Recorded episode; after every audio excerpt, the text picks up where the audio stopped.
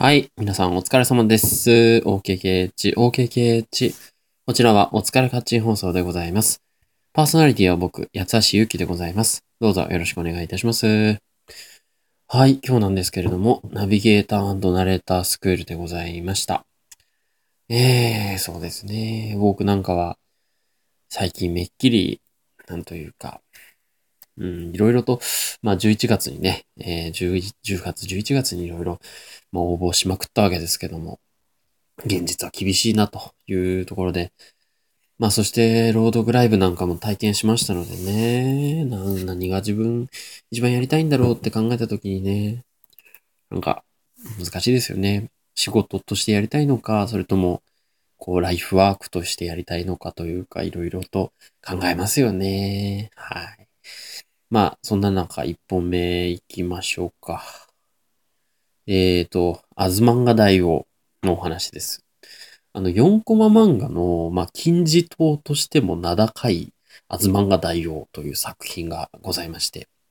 えー、ご存知の方もいらっしゃるかわからないんですけど、結構前の作品でして、えー、コミック電撃大王というのに掲載されていたもので、内容としてはですね、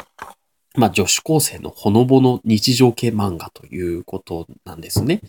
で、まあ、その、その系統でラキスタとか、4コマ漫画いろいろこう出てきてますし、まあ、アニメ化もね、アズマが代用されましたし、えー、東清彦さんという作家の方のね、あの漫画家さんが書いてらっしゃるんですけど、まあ、本当に緩くてですね、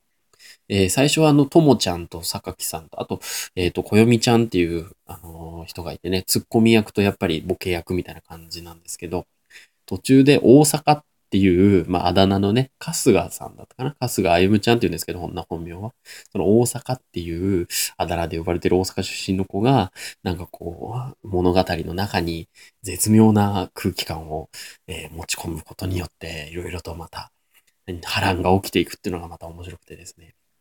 あの、最近新相版を買ってしまったので、あ古本屋でね、えー、あの、ちょっとまた揃えたくなってしまいました。アズマンが代表でございます。ちょっとね、皆さんもおすすめですから、ぜひ読んでください。はい。えーとですね、そうなんですよ。4コマ漫画、日本の4コマ漫画はここから始まったみたいな帯にね、えー、メッセージも書いてありますけれども、本当にこう、なんていうかな。やっぱり走りうん。まあ、と言っても、まあ、4日常系の4コマ漫画の、まあ、先進的存在だったわけですよね。ねはい。じゃあ、2本目行きましょう。えー、まあ、味噌の話なんですけどもね。えー、僕、結構味噌をかけてしまうっていう話で、親人なのかなっていうところなんですよ。例えば、豚しゃぶとかあるじゃないですか。で、豚しゃぶって、やっぱり、え皆さんごまどれとか、ポン酢とかかけられると思うんですよ。僕もポン酢もごまだれも大好きなんですけど、味噌かけちゃうんですよね。なぜかね。あとこの前、あの、はんぺんと卵、はんぺん、卵、あと何だったかな。なんか、こんにゃくとかもいろいろあったんですけど、全部味噌かけて食って、うん、なんか僕おかしいんじゃないかな。卵焼きに味噌かける人ってそんなにいないですよね。うん、なんか、ちょっと、ちょっと味噌に頼りすぎてる感がありまして、もう、レタスとかも、ドレッシング、ちょっと、いろいろ、もう飽きたなって思ったら味噌かけますし、このね、献立いろいろ味噌っていうね、一匹が出してる、この味噌の調味料があるんですけども、それがうますぎて、もうなんかご飯と一緒に食ってもいいぐらいなんですね。まあちょっと理解しがたい、名古屋の人以外は、まあ理解しがたいところがあるかもしれませんが、まあそのうち刺身も味噌で食い始めるんじゃないかと、ちょっと戦々恐々としておりますけれども、えー、名古屋人として立派に味噌を活用している八橋ゆうきでございます。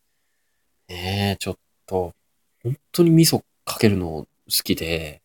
もううちにはこの献立いろいろ味噌が常備されているんですね。だからこれがないと、そう、なんか、切らしてると、ちょっとイラッとするっていうぐらい。イラッとするなら自分でちゃんと買ってこいよって話なんですけどね。えー、ということで、おでんにはこの味噌も欠かせませんしね。えー、名古屋のコンビニには味噌がありますし、ね。素晴らしきかな、名古屋の味噌文化。